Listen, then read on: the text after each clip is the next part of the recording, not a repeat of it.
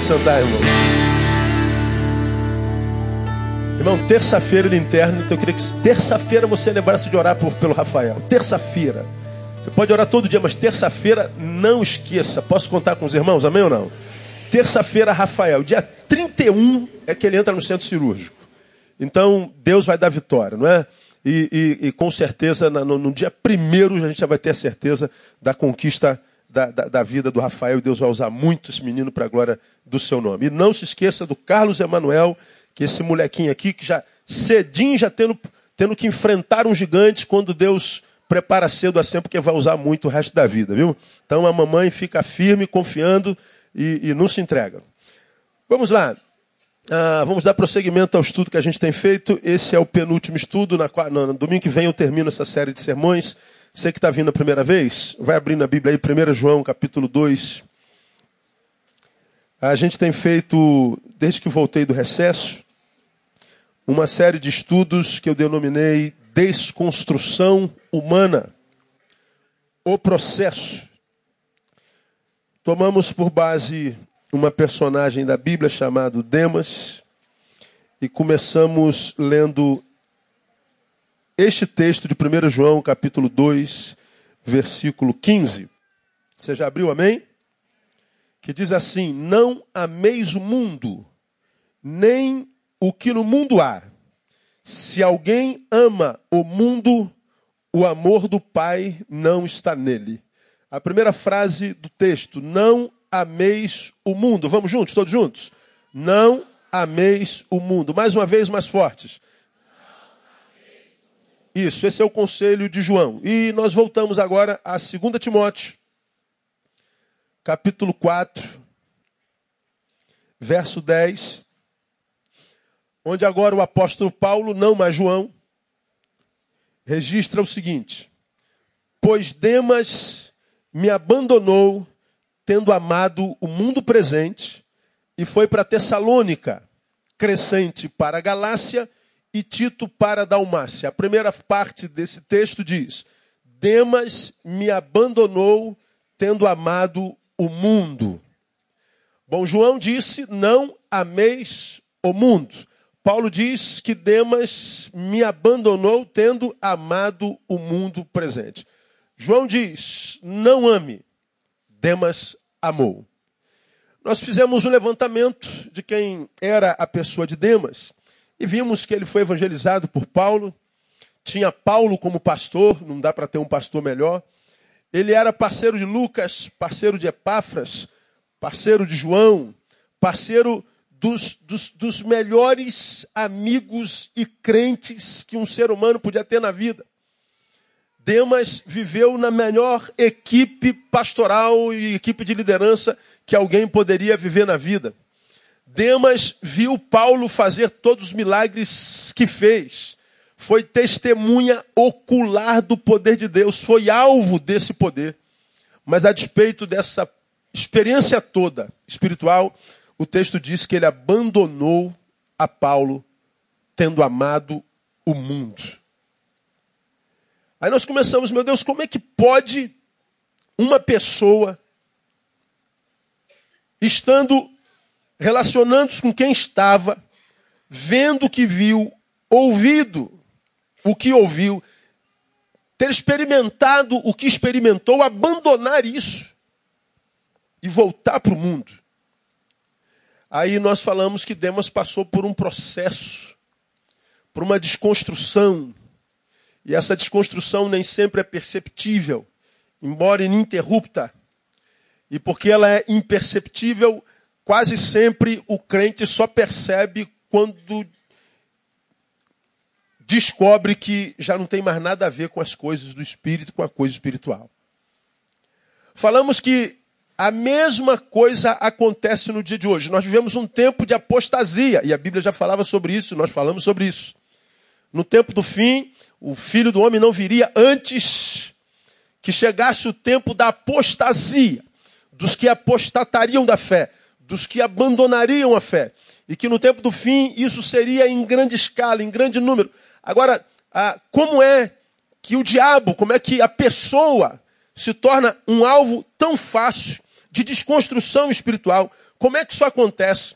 Como é que pessoas que eu e você conhecemos, talvez você seja essa pessoa, um dia esteve no altar, tinha fome de Deus, sede de Deus, fogo de Deus, alegria em Deus, a alegria do Senhor é a sua força. Tua alegria era acordar de manhã e, e, e ir para a casa do Senhor, adorá-lo, se encontrar com os irmãos.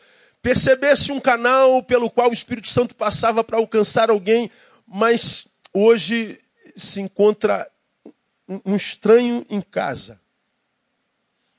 Alguém que olha para isso, isso não tem mais sentido algum. É como que isso não tivesse acontecido. Como é que a, a, pessoa passa por isso? Você creu, serviu, sentiu, mas num determinado dia você acorda e diz: Meu Deus, acho que isso não existe, isso é bobagem, isso é lavagem cerebral, isso é coisa de gente pequena, isso não tem sentido. Eu estive ludibriado a vida inteira. Engraçado. Ah, uma vida inteira não foi suficiente para identificar o ludibrio. Mas agora, por alguma razão, você diz: agora eu sei que eu fui ludibriado. Como que a pessoa chega a esse estado? É um processo. Analisamos como é que aconteceu em Demas. Como é que aconteceu em Demas? Começou pela desobediência. A palavra diz: não ameis o mundo. E o que, que ele fez? Ele amou o mundo. Falamos que a desobediência é o início da desconstrução. É uma desconstrução. O desobediente é um obediente que foi desconstruído. E falamos sobre a realidade da desobediência por dois domingos de forma bem, bem profunda. Falamos que a desconstrução começa no desequilíbrio e ele vai evoluindo, vendo o adoecimento do seu amor. Amor patológico. Ele amava a Deus, amava Paulo, amava a comunhão, amava a vocação. Ele continua com amor no coração, só que o amor adoece e muda de foco. Agora ele ama o mundo. Ninguém pode dizer que o cara parou de amar. Não, o sentimento que o rege ainda é o amor. Só que um amor adoecido. Um amor que eu chamei de patológico. Por que, que eu chamei de patológico? Porque um amor que teve como fruto primeiro o abandono, a quebra da comunhão, rachadura, divisão, e o amor constrói. O amor ele une. O amor cobre uma multidão de pecados. Deus é amor. Então, quando alguém que diz amar, e esse amor produz ruptura, esse amor produz é, dores. Esse amor produz abandono de vocação. Esse amor faz com que ah, se deixe o que tem valor por aquilo que tem preço. Esse amor é patológico. Falamos que amor patológico é, inclusive, ah, hoje conhecida como uma doença impulsiva. Não é não compulsiva, mas impulsiva. Os profissionais da área já reconhecem amor patológico como uma patologia de verdade. Não é? Falamos sobre amor patológico. Evoluiu a desconstrução de Demas pelo desequilíbrio da consciência relacional, o desequilíbrio da consciência relacional, ou seja, Demas perdeu a noção sobre quem eram aqueles com os quais ele se relacionava. E assim ele deixa uh, os bons em detrimento dos maus. Ele deixa o santo pelo profano. Ele deixa as coisas de Deus pelas coisas do mundo. Ele deixa de servir para tentar se servir. Ele perde a noção de quem é Paulo, de quem é Epáfras, de quem é Lucas. Ele desconstrói o valor de gente que o trouxe até aqui. Acontece hoje da mesma forma. Pessoa, quando começa a adoecer, pai vai perdendo valor, mãe vai perdendo valor, pai e mãe vão virando chato, vão virando intransigente. É gente agora que não me ama mais, mas que se mete na minha vida. Não se meta na minha vida, por favor. Eu sei o que, que eu estou fazendo. A mulher não é mais aquela parceira que esteve conosco desde o início, quando a gente morava no barraquinho e a gente muitas vezes tinha que vender o almoço para jantar aquela companheira que cuida do meu filho, que cuida da minha casa, que me dá alegria de chegar em casa, ter uma cama arrumada, mas passa a ser uma chata que quer controlar a minha vida. O marido passa a ser um tirano que me agride verbalmente, quase que fisicamente. O casamento já não é mais uma parceria, é uma competição. O lar já não é mais o lugar do descanso, se torna prisão. A pessoa vai sendo desconstruída. Desequilíbrio das, da consciência relacional. Ele agora não vive mais para ninguém, vive para si. É nesse, nesse, nesse patamar que ele diz assim: ó, eu não quero mais saber de ninguém, eu vou viver a minha vida. Ninguém se mete na minha vida. Ninguém tem nada a ver comigo. E isso, a, pessoa desenvolver minha vida, muitas vezes é confundida, como eu falei, com amor próprio. Agora eu me amo tanto, cresci tanto na minha estima, que eu agora vou ser feliz. Bom, isso seria legal se fosse verdade. Só que para você viver a sua felicidade, porque o amor é doentio, é patológico, você está gerando tristeza em gente que é aquela gente única que de fato ama você. Vou viver a minha vida.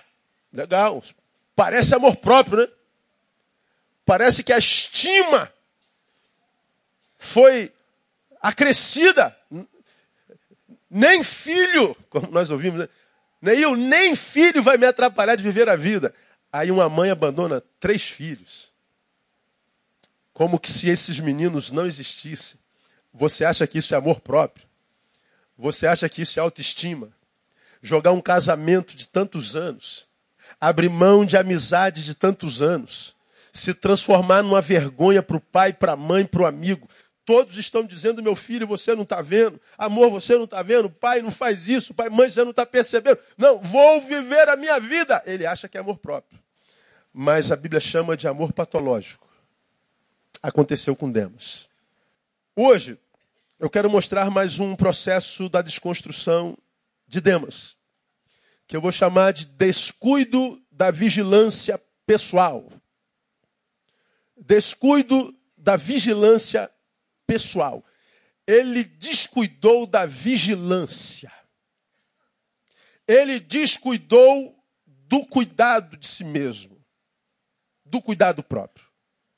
Ele julgou que o cuidado próprio, a vigilância, era algo de só menos importância relegou a segundo plano e, em função de não vigiar, caiu. Bom, como eu tenho dito, Demas passou por uma desconstrução e não por um desabamento. Lembra disso? Para a gente evoluir nesse tópico. Demas não desabou. Brum, não. Foi uma desconstrução. Qual a diferença? A desconstrução é um processo. E o desabamento? Imediato. E o prédio desabou. Bom, o prédio estava em pé ontem. Tu passou de manhã, não está mais, está os escombros. Ele foi um processo de desobediência, que adoeceu o amor, ficou patológico, que gerou desequilíbrio na sua consciência relacional e que foi é, tudo isso culminado pela falta de vigilância. Eu queria mostrar para vocês algumas exortações bíblicas sobre vigilância e cuidado. Vocês todos já sabem, na verdade, todos nós sabemos de tudo, só não obedecemos, só não fazemos. Todo mundo sabe o que, pode, o que não pode, o que, que deve, o que não deve. A gente só não faz. Então vamos relembrar o que, que a Bíblia fala sobre vigilância. Vamos começar para o 1 Pedro capítulo 4. Abra sua Bíblia em 1 Pedro capítulo 4. Você bem, bem rapidinho, tá? 1 Pedro capítulo 4 versículo 7, que diz assim: Mas já está próximo o fim de todas as coisas. Portanto, sede o quê? Sóbrios e vigiai como? Em oração. Portanto, sede sóbrios, diga sóbrios. E vigiai em oração. Me diga uma coisa a vocês, pode chutar aí, o que é uma pessoa sóbria? O que é um sóbrio? O sóbrio é alguém que está em situação oposta a quem? Ninguém sabe? Ao quem? Ao embregado. O bêbado. Tu tá bêbado, cara. Bom, quando ele cura, se cura da bebedeira, ele então se torna uma pessoa sóbria. Olha o conselho de Pedro. O tempo já está acabando. Então, Sejam sóbrios. Agora pergunta aos irmãos: a sobriedade da qual Paulo está falando, ou seja, mantenha-se longe da embriaguez. Você acha que Paulo está falando da cerveja e da cachaça? É disso que ele está falando para a gente se afastar? Não. Paulo está falando que no tempo do fim haveria um estado de entorpecimento mental, espiritual. Haveria uma cegueira espiritual tão grande, porque a Bíblia diz que o Deus deste século lhes cegou o quê? O entendimento, ou seja, lhes embebedou, lhes embriagou, embriaga a mente, tira a capacidade de entender e ver claramente. Ele tira o entendimento. O bêbado, ele ainda que bêbado, ainda tem ideia mais ou menos do que fazer, mas não completamente. A bebida lhe rouba parte do raciocínio. A bebida lhe rouba parte do senso de direção. A bebida lhe rouba parte de si mesmo. Mas o mantém pela metade. Parte dele continua, parte da sua razão, parte do seu discernimento, parte do seu senso de direção. O bêbado, embora tenha perdido parte de quase tudo, ele continua andando. Só que sem rumo, sem destino. Ele não tem domínio total da sua razão, não tem capacidade de discernir. Paulo está dizendo assim: olha, haverá um tempo, perto do tempo do fim, que vocês vão ver pessoas andando na vida como que entorpecidas. Você vai mostrar a realidade, mas ela vai ser incapaz de entender. Você vai mostrar a verdade. Você vai mostrar com frutos, com experiências. Mas ele vai dizer: Eu sei o que eu estou fazendo. Eu sei cuidar da minha vida. Ele não vai mais acreditar. Não é porque ele não queira, é porque ele não pode. Quantos de nós, irmãos, não conhecemos alguém ou temos alguém na família que a gente vê se relacionando com gente errada, caminhando por caminhos errados, começando um relacionamento errado, andando com gente que todo mundo sabe não presta, por caminho que não vai dar em lugar nenhum. E a gente diz, meu filho, ou então a gente diz para o amigo, brother, você não tem, você, cara, não é possível que você não esteja vendo. Veja o que, que já aconteceu com a tua família, veja que você já perdeu emprego, você já perdeu saúde, você vai morrer. Mas a pessoa não consegue ver. É disso que Pedro está dizendo. Ele está dizendo uma vez que esse entorpecimento viria no campo espiritual, existencial, vigia em oração. Olha o que Paulo está dizendo. Vigia. Vamos continuar. Vamos a Lucas capítulo 17. Lucas 17.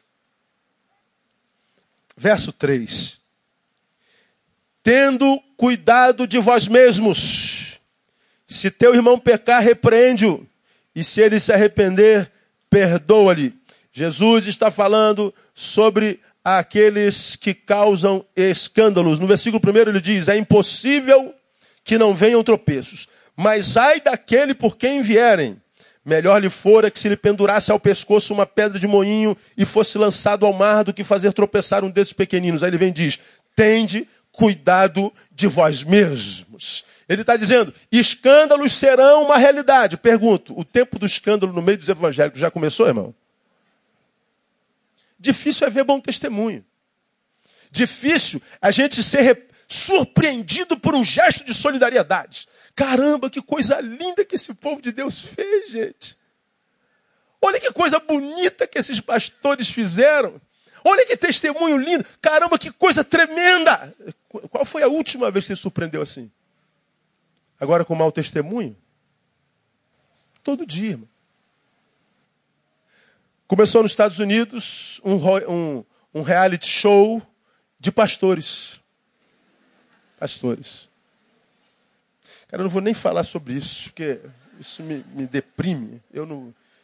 Joga lá na internet, você vai ver a, a idiotice que é, a, a vergonha, irmão. Tem vergonha, você sabia? Às vezes me perguntam o que, que eu faço para dizer que eu sou pastor, está difícil. Eu tenho um orgulho tremendo de fazer o que eu faço, de saber que eu sou bênção na vida de tanta gente. Quase todos vocês têm parte de mim no ser. A construção de quase todos vocês tem um dedinho, uma vírgula de Neil aí.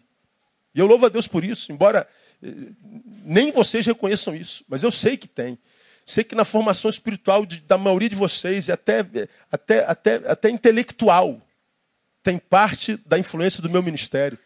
Sei que muitos de vocês foram estudar o que estudaram, que se embrenharam a estudar, foi, foi, foi influência desse púlpito. Isso é uma alegria enorme.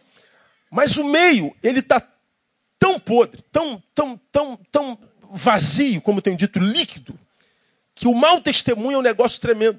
Os escândalos são uma realidade Jesus está dizendo, ó, não há novidade nenhuma nisso, Neil. É inevitável que eles venham. E o que, que eu faço, Senhor? Cuida de ti mesmo. Toma conta da tua vida. Agora, o que que geralmente nós fazemos? Tomamos conta da vida de quem? De quem? Quem toma conta da vida dos outros aqui? Ah, ó, tá vendo? Quem toma, tinha que estar aqui para ouvir essa palavra, mas não, não vem igreja. Agora você conhece alguém assim, ah, diga para ele desse sermão hoje. Ó, você tinha que estar lá, cara, você que vive tomando conta da vida dos outros. Fala assim para quem está do seu lado, deixa de ser mentiroso, irmão. pois é. Bom, Paulo está dizendo, toma conta da tua vida. Agora, muitos de nós não conseguem, cara. Vira e mexe, vira e mexe, não, irmão. É, é, é diariamente. Pastor, o senhor está sabendo? O senhor soube de fulano? Soube. O que, que o senhor vai fazer? Eu não vou fazer nada. Eu não tem nada a ver com isso, irmão.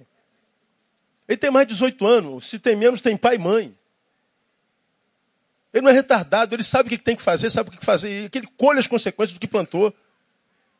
Eu tenho tentado cuidar da minha vida e não está sendo fácil. Então Paulo está dizendo, vigia, meu irmão. Os escândalos serão cada vez maiores. Você vai ver escândalo no meio de vocês, fofoca, mentira, adultério, roubo, tu, tudo está no meio da gente. E o que, que você tem a ver com isso? Eu não tenho nada a ver com isso, pastor. Eu vou cuidar da minha vida para que eu não seja o agente desse escândalo. É só isso. Vamos a outro texto. Eu preciso evoluir porque a gente não vai poder ficar nesses textos é, laterais. Colossenses 2,8. Colossenses, capítulo 2, versículo 8.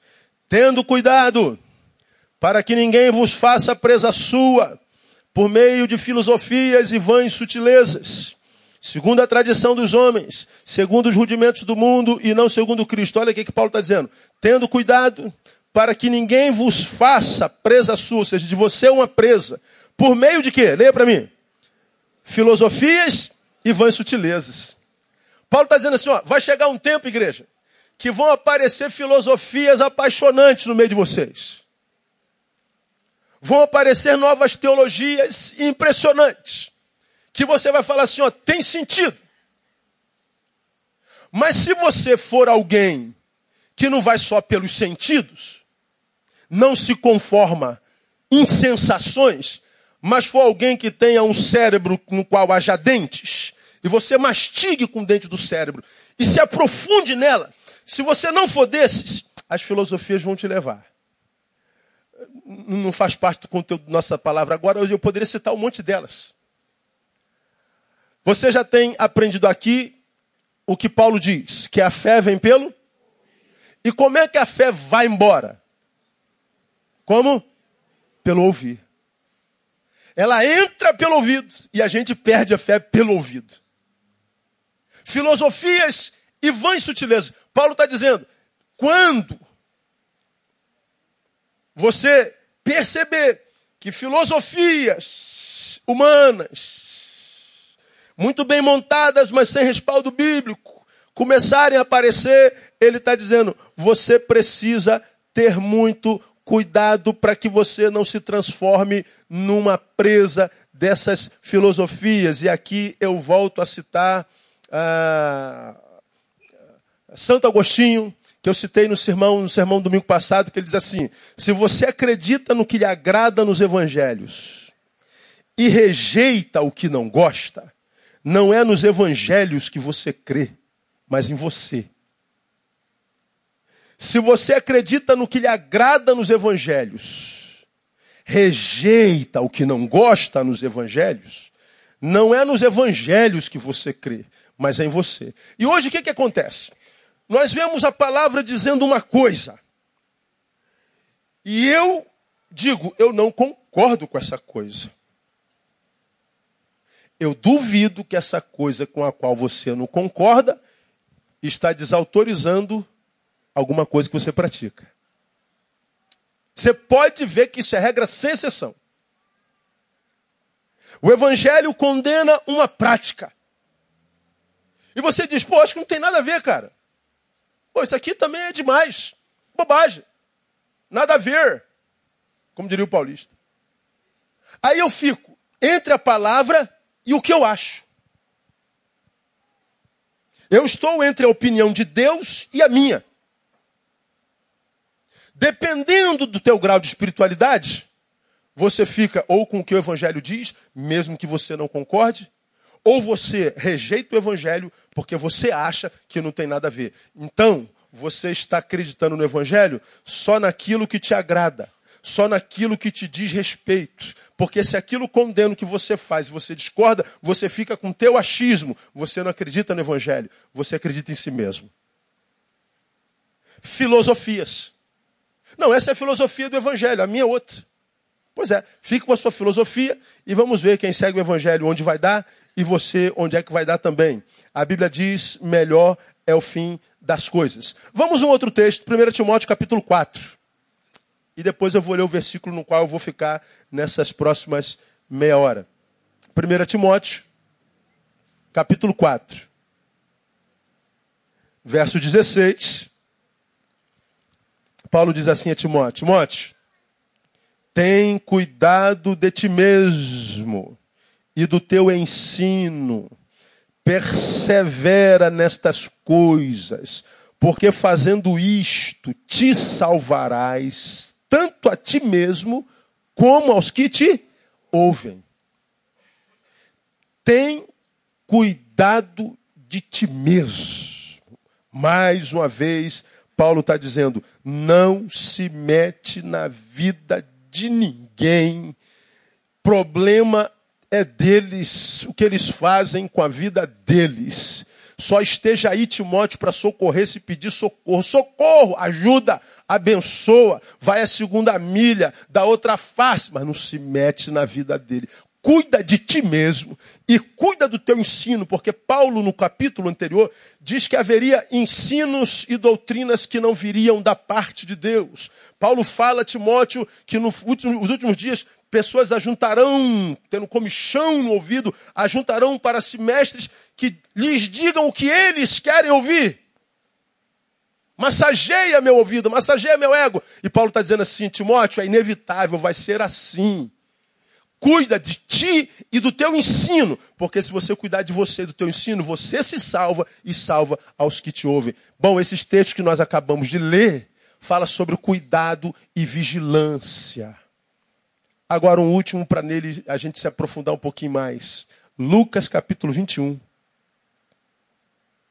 Você que vem no culto de quarta, já ouviu alguma coisa parecida com o que eu vou te dizer nessa manhã? E para mim é de máxima importância. Lucas 21, no versículo 34. Nesse capítulo, Jesus fala sobre o fim dos tempos, as últimas coisas.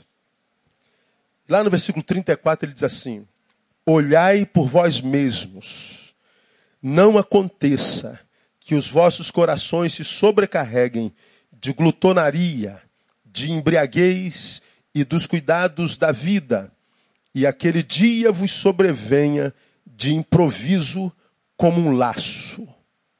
Olhai por vós mesmos, não aconteça que os vossos corações se sobrecarreguem de que leia para mim, glutonaria e de embriaguez e dos cuidados dessa vida. Deixa eu falar uma coisa aqui para você, irmão. Paulo está falando assim: dentro de você é um coração. Diga, dentro de mim há um coração. Paulo está dizendo: esse coração pode ficar sobrecarregado. O que, que é uma coisa sobrecarregado? Que está com sobrecarga. Está com a carga o quê?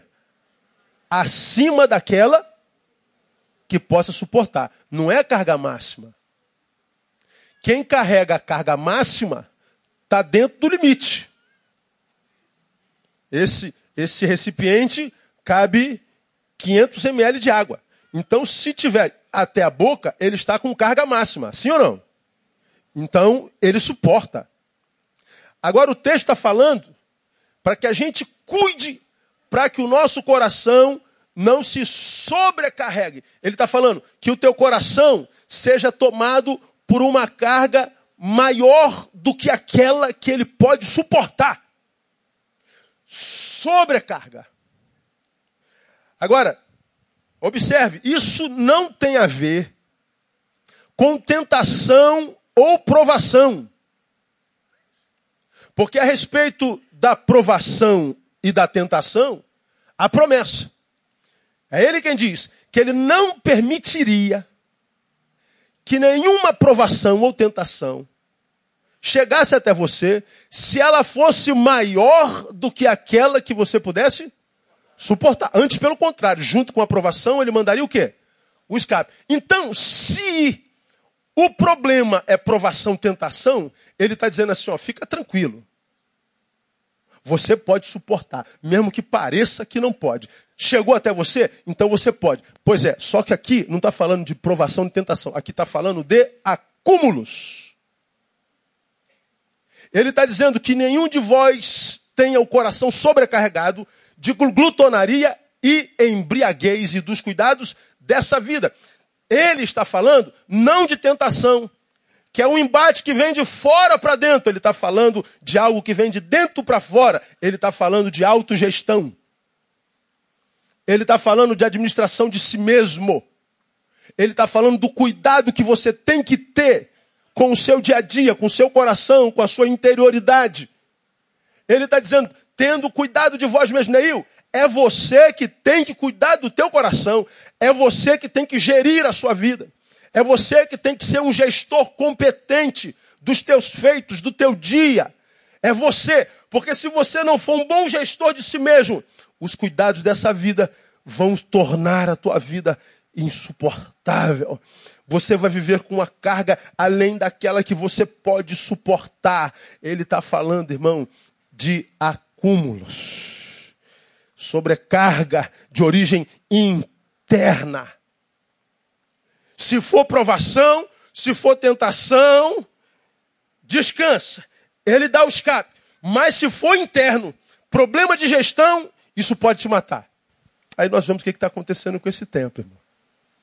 Acabei de falar lá no, no, no ginásio da polícia, onde a nossa academia está lá. 2% da população brasileira envolvida com crack. Racionalize comigo está aqui uma pedrinha de crack. Eu estou vendo na televisão no que se transforma um viciado em crack. Ou será que vocês nunca viram aquele monte de ser humano transformado em mulambo na rua qual mendigo? Lá tem advogados, lá tem médicos, lá tem doutores, atende um juiz viciado em crack. Um deles, em crise terrível, tentando suicídio, porque ele quebrou o cofrinho da filha, roubou o dinheiro da filha para comprar crack. Você imagina o que, que isso faz na alma de um ser humano? Você acha que tem alguém no Brasil que não está vendo como o crack retira a humanidade do sujeito e o transforma num zumbi, num pedaço de carne andante? Bom, todo mundo vê, pastor. Todo mundo sabe. Agora pergunto: o número de gente que entra no crack aumenta ou diminui? Aumenta. Irmão, em cocaína, para você ter uma ideia, 1,75% da população brasileira está viciada. Só que a cocaína nós temos desde os tempos dos incas e dos maias. São milhares de anos do uso de coca. O crack tem 20 anos, irmão. E 2% da população brasileira está viciada tem 20 anos. A tendência é aumentar assustadoramente porque o governo não sabe o que fazer. Aí a pergunta racional: Pastor, se eu sei que o crack faz isso, como é que a pessoa entra nisso? Bom, eu já preguei sobre isso aqui, você se lembrar. Para mim, para você que não somos viciados, o crack é uma droga, certo? Sim ou não? É. Agora, e para o viciado? O crack é, é uma droga ou é uma bênção? É uma bênção. É um escape. Para o drogado, que sabe o que, que a droga vai fazer, o que, que é droga de verdade? A sua vida. A minha vida está tão ruim, eu estou tão mal, minha interioridade está tão vazia, eu estou tão angustiado com essa vida que eu já não desejo mais viver. E me disseram que essa pedrinha me leva para uma outra dimensão. E leva. Naquela dimensão, eu não sou humano, eu sou um bicho. Mas não me lembro da minha humanidade. Sofro menos, porque é um sofrimento irracional, um sofrimento que está fora de mim. Mas quando eu estou de frente à minha realidade, de cara limpa, careta, a angústia da realidade é muito maior do que quando eu estou aqui um trapo humano, mas eu não estou em mim, eu não estou em casa. Eu tive sequestro da minha interioridade, da minha racionalidade. E aí, quando ele volta para si, ou seja, acabou o efeito, o corpo dele agora acostumado com aquele patamar inconsciente na qual não existe dor, só a fuga, ele quer voltar para lá de qualquer jeito. E para voltar para lá de qualquer jeito, eu abro mão de qualquer coisa na minha realidade, mesmo aquelas que eram boas. Então qual é o problema da droga na vida do ser humano? Afetividade. Vida sobrecarregada. Uma vida que o sujeito não está aguentando.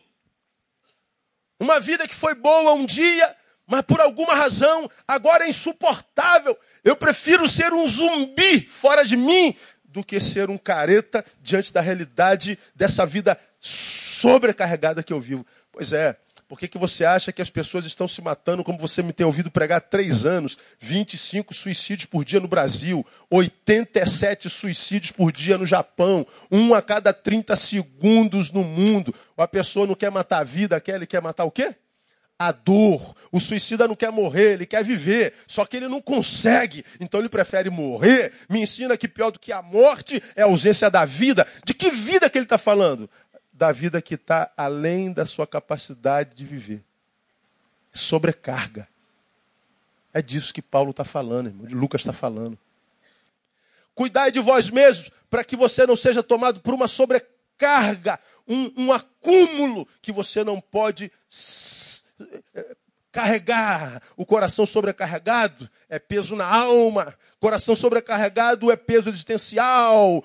Coração sobrecarregado, sobrecarregado é vida inviável, vida insuportável. Agora, por quê? Paulo diz: por causa da total exclusão do espiritual ou da secundarização do espiritual. Porque ele diz aí nesse texto o seguinte: Olhai por vós mesmos, não aconteça que os vossos corações se carreguem de glutonaria e embriaguez. Glutonaria tem a ver com o quê? Digam. O glutão, o que, que ele faz? Come muito. E o embriagado, o que, que ele faz? Então, glutonaria tem a ver com co, e a embriaguez tem a ver com comida e bebida, símbolos maiores da necessidade básica da carne. Do que que Lucas está falando? Você se sobrecarrega, tua vida se torna impossível quando você só pensa nas necessidades da carne, das coisas desta vida. Ele está dizendo que você está em contraposição ou em oposição ao Evangelho e à vontade de Jesus, que é a nossa santificação. O homem que só se preocupa com comida e bebida, ou seja, com as coisas dessa vida, não é um homem que está em estado de santificação, mas um homem que está em estado de carnificação. É a existência oposta à proposta do Evangelho. Então você pergunta, pastor, nada disso surpreende. Cara, eu não posso me surpreender por isso, porque está tudo aqui desde que a Bíblia é Bíblia. Você tem aprendido que nós somos filhos de um Deus trino, Pai, Filho e Espírito Santo. Então eu creio que eu também seja um ser trino. Um ser bio, psíquico, espiritual. E acredito que toda felicidade está no equilíbrio, em qualquer área da vida. Eu acho a felicidade quando eu equilibro as três dimensões biológica, psíquica espiritual. Como é que eu posso ser feliz se eu como demais, se eu durmo de menos, se eu bebo demais?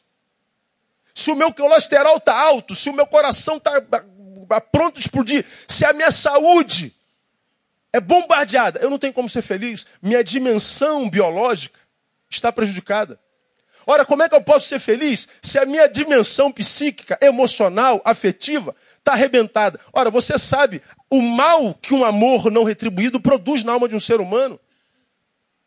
Você sabe o que uma paixão equivocada pode produzir no ser humano, mata ele antes da morte chegar. Como é que eu posso ser feliz se eu estou com as minhas emoções em frangalhos? Como é que eu posso ser feliz jogando Deus lá atrás na minha vida? Sendo um sujeito de quem eu me lembre só quando eu preciso de alguma coisa. Ou seja, só aparece quando coisas faltarem. Como é que um sujeito pode ser feliz, ainda mais sendo filho dele? Transformando Deus, como eu tenho dito, num supermercado existencial, no qual a gente vai quando a dispensa fica vazia. Como que eu posso ser feliz tratando Deus como se Deus fosse um mendigo para quem eu dou esmola de mim, esmola do meu tempo, esmola do meu dinheiro, esmola do meu talento, esmola da minha. Como? Aí Paulo está dizendo, você se transforma, Lucas está dizendo, você se transforma num pedaço de carne andante, a vida vai se tornando insuportável e você nem sabe por quê. Como eu tenho dito, você se compara com quem você foi há dois anos atrás, pô, aqui você está querendo viver 200 anos. Aqui você só está querendo viver mais 30. Aqui você está querendo morrer. Aqui você já trocou de religião, já acha que estar tá vivo é um karma. Aí eu pergunto, o que, que aconteceu? Bom, com Demas ele só mudou o foco do amor. Foi totalmente desconstruído. Então, irmãos, acontece com qualquer um. E a Bíblia nos exorta para que nós cuidemos de nós mesmos, olhai por vós mesmos, não excluam a dimensão espiritual da sua vida, não secundarizem o espiritual na sua vida, porque foi Jesus quem disse, mas buscai primeiro o quê? O reino de Deus é comida, a bebida vai chegar, irmão. As coisas dessa vida vão chegar. Mas pastor, está muito difícil. Eu, como muitas vezes eu disse, quem disse que seria fácil? Está fácil para quem, irmão? Glutonaria e embriaguez símbolos da necessidade básica da carne. Que Jesus fala de materialismo extremo, desprezo pelo espiritual. Consequência, vida insuportável. E por que, que tirou o espiritual, a vida se torna insuportável? Porque eu me carnifiquei. E a carne é insaciável, irmão.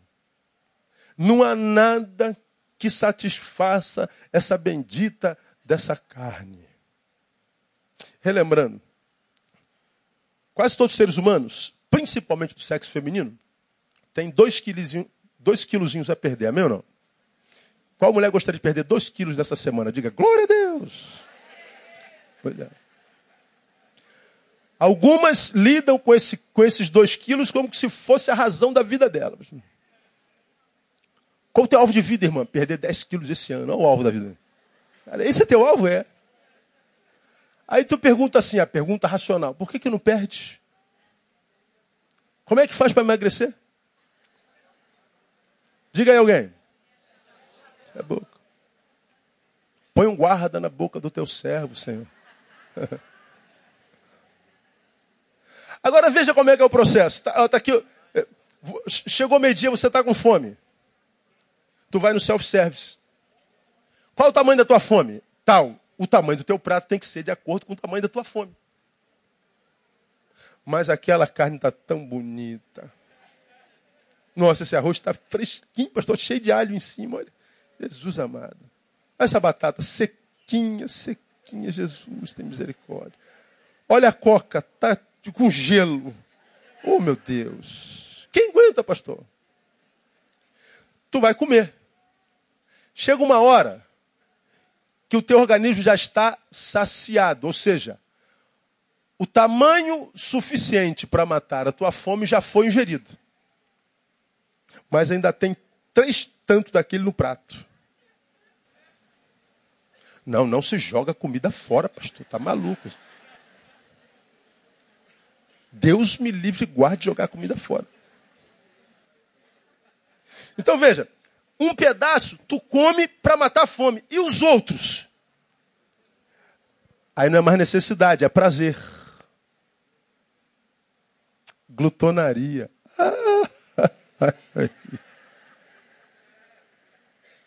Comer o suficiente para matar a fome, ou seja, para alimentar o organismo, comi. E continua comendo por quê? Por prazer. E o que, que engorda? Não é o que você comeu por necessidade, é o que você comeu por prazer. Então o que engorda é prazer. E por que, que quanto mais prazer nós temos na comida, mais nós engordamos? E por que, que nós transformamos a comida numa fonte de prazer? Carência afetiva. Ah, pastor, o senhor está dizendo que eu tenho problema psicológico? Eu sei que sabe, eu não sei. Agora, se não tem, deveria amar-se um pouquinho mais. Ser menos hedonista. Ou seja, viver menos pelo prazer. E se gosta do prazer, como todos nós gostamos de prazer, tira essa fonte de prazer da tua vida chamada comida e transfere para outro lugar. Que tal uma caminhada de manhã cedo? Ah, pastor, caminhada dá muito trabalho. E acordar de manhã cedo? Você está maluco, isso é coisa do capeta. Isso não é para mim, não. Então fica a gorda deprimida, miserável. Aí você fala, é, é, é simples assim. Ah, porque se eu não tenho. É, tira essa fonte de prazer da tua vida, que talvez você consiga. O problema é que comer é um prazer miserável. E é um prazer que o pobre mais tem, cara. O pobre come bem. Vai lá no, no, no, nos coquetéis do rico para tu ver você passar fome. Você vai no coquetel dos ricos da Zona Sul, quando cabo você tem que ir pro McDonald's. Que é uma, uma pobreza, um negócio horrível. Agora vai na churrascão do, na laje para você ver o negócio. Tu come até não, não aguentar mais. Comer é um prazer. Só que é esse prazer que tira parte da tua alegria em outra área da vida. A glutonaria tem a ver com prazer na comida, mas um prazer que é temporário e que, em troca, rouba a alegria de muitos dias, às vezes anos. Dá para entender o que eu estou falando, amém ou não? É isso. Na bebida, a mesma coisa. Beber é um prazer, irmão. Eu já fui tão viciado em Coca-Cola que eu acordava de madrugada para tomar Coca-Cola. Tem gente que é na cerveja. Pela barriga os conhecereis. Né? Tem gente que é na cachaça, no álcool, sei lá, não sei o quê. É, é a mesma coisa, é o prazer. É o prazer. Esse prazer seja no prazer da noite, seja no prazer da balada, seja no prazer que a, a, a, idolatria que as pessoas têm pela minha imagem, olha como é que eu sou o cara, eu sou o tal, esse prazer que eu tenho no mundo, me vicia nele me tira da devoção, me tira da piedade, me tira da palavra, me tira da oração, portanto, me tira de mim. E esse prazer que eu tenho aqui, temporário, com as coisas dessa vida, me tiram da presença de Deus. E eu vou, mesmo com muita alegria carnal, sobrecarregando meu coração, porque eu secundarizei a palavra, e vai chegar um tempo que você vai perceber que a tua vida está insuportável e você nem viu como começou. É disso que Paulo, que Jesus está falando em Lucas. Ele está dizendo, meu filho, Aprenda a gestar a tua vida, meu filho. Vai lá, não tem nada, você tem seu prazerzinho lá, o que, que você gosta, vai lá, faz com, com decência, faz na boa, faz bem feito, né? cuidado para você não se viciar, eh, bota a mãozinha onde você pode, como, como quem é alcoólatra. Se o cara é alcoólatra, ele está ele tá 30 anos sem beber álcool. Mas ele está curado? Diga você. Alcoolismo não tem cura. Então ele tem que passar longe do copo. Conhece tuas fraquezas? Passa longe disso. Arruma outra fonte de prazer, de alegria. Arruma um hobby.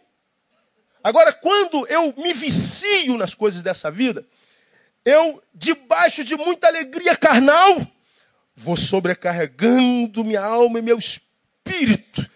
E uma vez que eu descubro que a alma e o espírito está sobrecarregado, nem o prazer carnal dá mais sentido.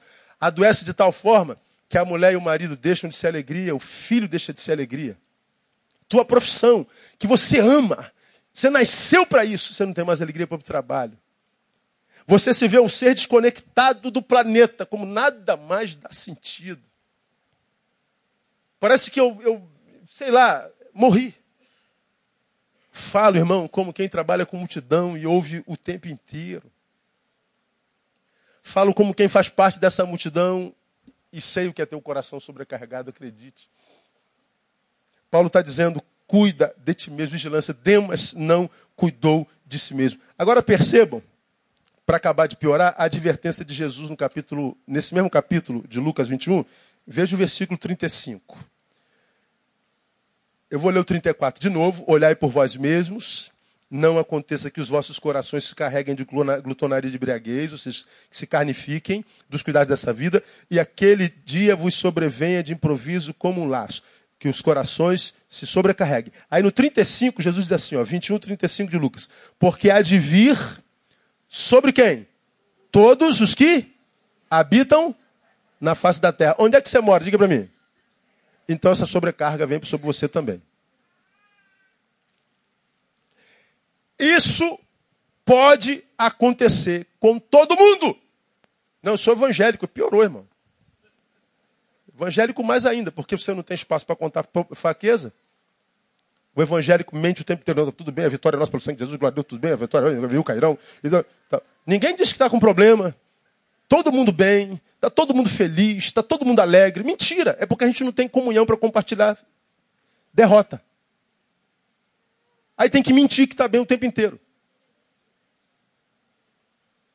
Lá no mundo não, o cara enche a cara, eu tô mal, brother. Pelo menos a verdade. Às vezes vive mais do que o crente. Lá fora, o velho vai lá para aula de, de, de dança de salão. E o nosso? Vamos para oração de manhã cedo. O que é muito bom. Mas se pudesse fazer uma dança de salão também para exercitar os ossos, botar esses músculos para trabalhar, seria uma benção. Não é verdade? a gente vai retendo, acumulando, acumulando, acumulando. Chega uma hora que a gente não suporta mais. Vai acontecer com todo mundo. Daí, o conselho do versículo 37. Do versículo 36. Vigiai, pois, em todo tempo, orando, para que possais escapar de todas essas coisas que hão de acontecer e estar em pé na presença do Filho do Homem.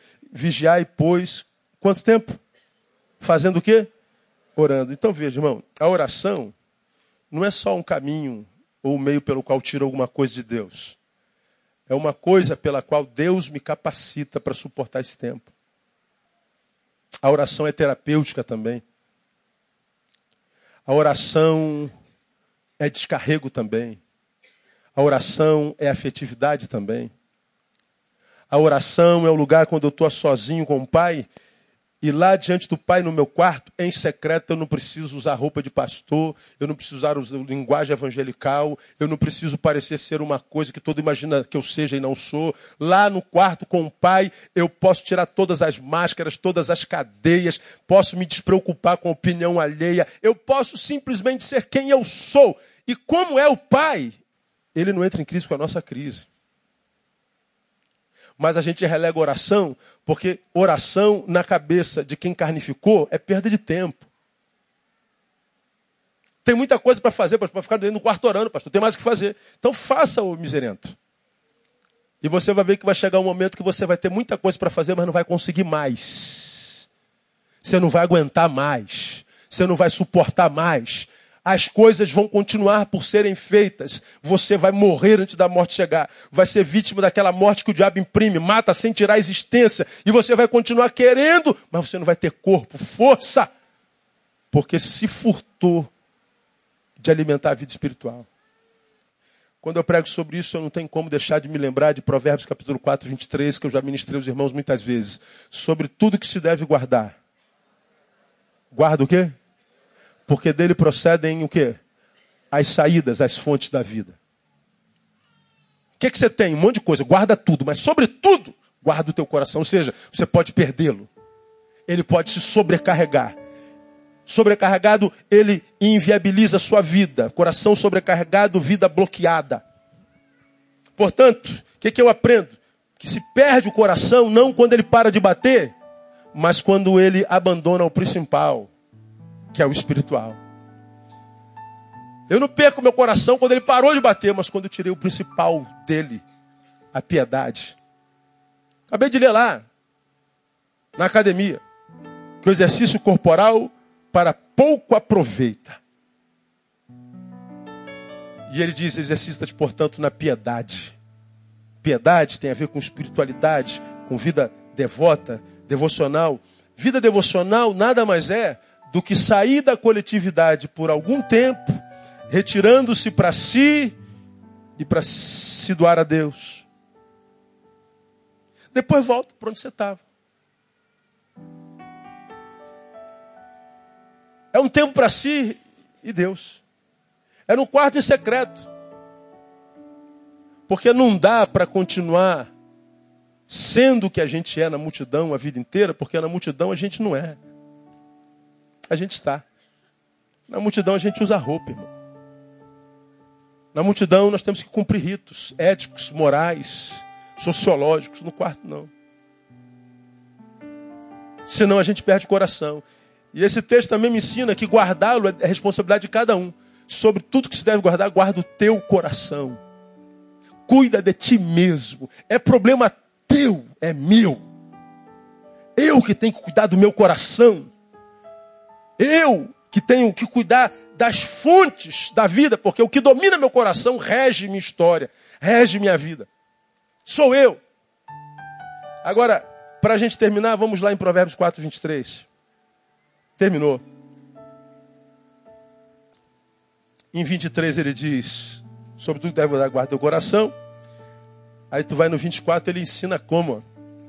Desvia de ti a malignidade da boca, alonga de ti a perversidade dos lábios. Ele está dizendo, como eu já preguei aqui, faz um choque de gestão da tua boca. Porque como a gente tem aprendido, não é o que entra pela boca que contamina o homem. O que, que contamina? É o que sai. Você me agride, você me ofende, você me humilha. E eu tenho vontade de retribuir a você com a mesma moeda. Enquanto você me ofende, me humilha, me maltrata, isso não tem poder de contaminar. Só o faz se eu permitir. Agora, quando eu retribuo na mesma moeda, bom, quando eu abri a boca, aí eu me contaminei. O que saiu da tua boca para mim não me contamina. Eu não sou o que você diz que eu seja. Eu não sou o que os outros dizem que nós somos. Eu sou o que Deus diz que a gente é. E o que, que diz Deus a teu respeito? Que você é mais do que vencedor.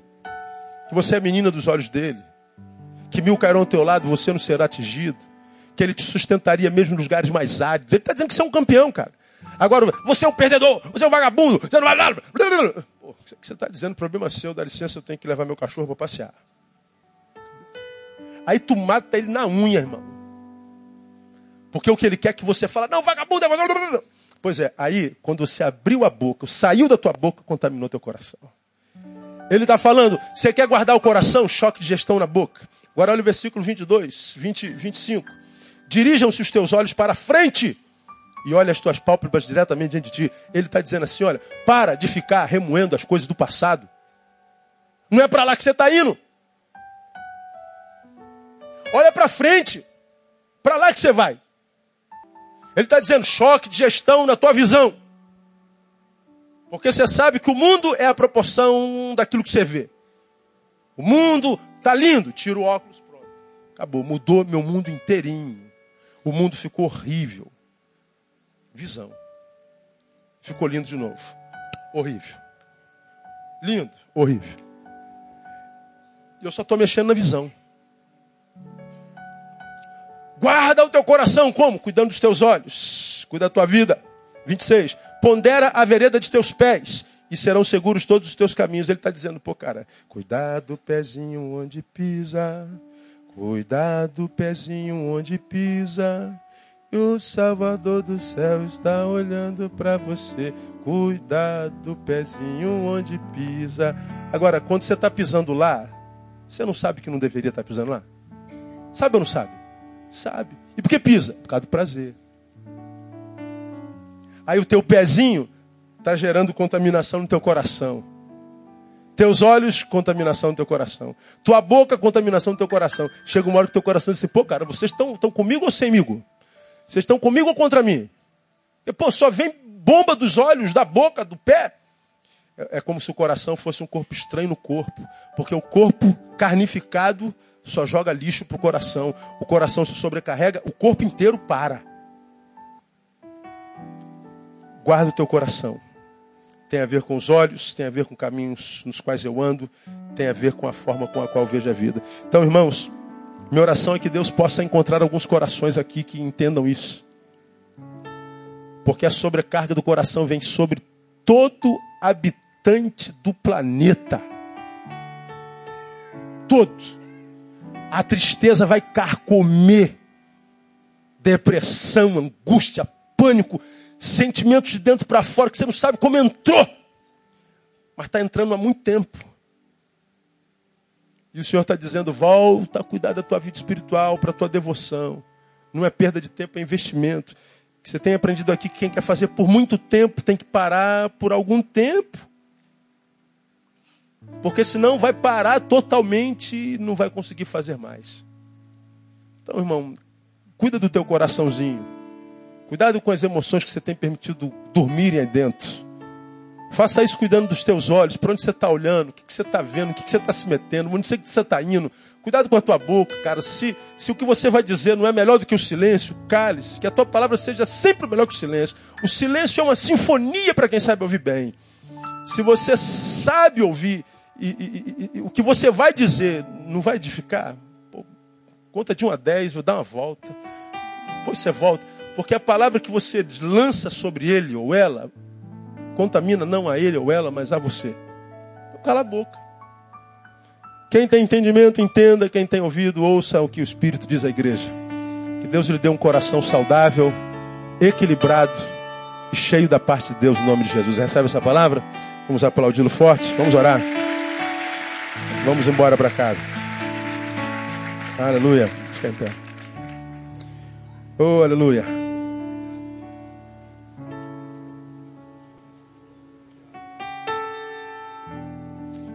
Ó oh Deus, muito obrigado por essa manhã tremenda, Deus. Que privilégio te adorar com tanta liberdade. Que privilégio é ouvir a tua voz, mesmo que dura, mesmo que tocando nas nossas feridas, mesmo que como um holofote iluminando nossos erros. Se a tua palavra nós a recebemos, Deus nós não pedimos que a tua palavra nos faça bem ou faça mal, nós pedimos a tua palavra e que ela produza o fruto que bem aproveres ao Senhor. Nós queremos a tua palavra. Deus, tu sabes que há corações sobrecarregados nesse lugar. Gente cansada, Deus. Gente com vontade de desistir. Gente que já não acredita mais. Gente que já não tem mais sonhos gente que está com vontade de parar. Gente, ó Deus, de todo tipo e com todos os sentimentos. Tu sabes, tu vês. Então, pelos méritos de Jesus e confiados na tua misericórdia, nós pedimos. Age sobre cada um conforme a necessidade deles, Deus.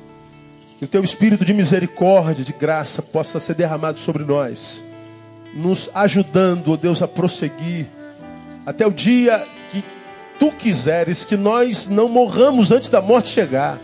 Pelo contrário, que nós vivamos até o fim da vida, todo dia, com intensidade, porque tu dissestes que viestes para que nós tivéssemos vida e vida com abundância.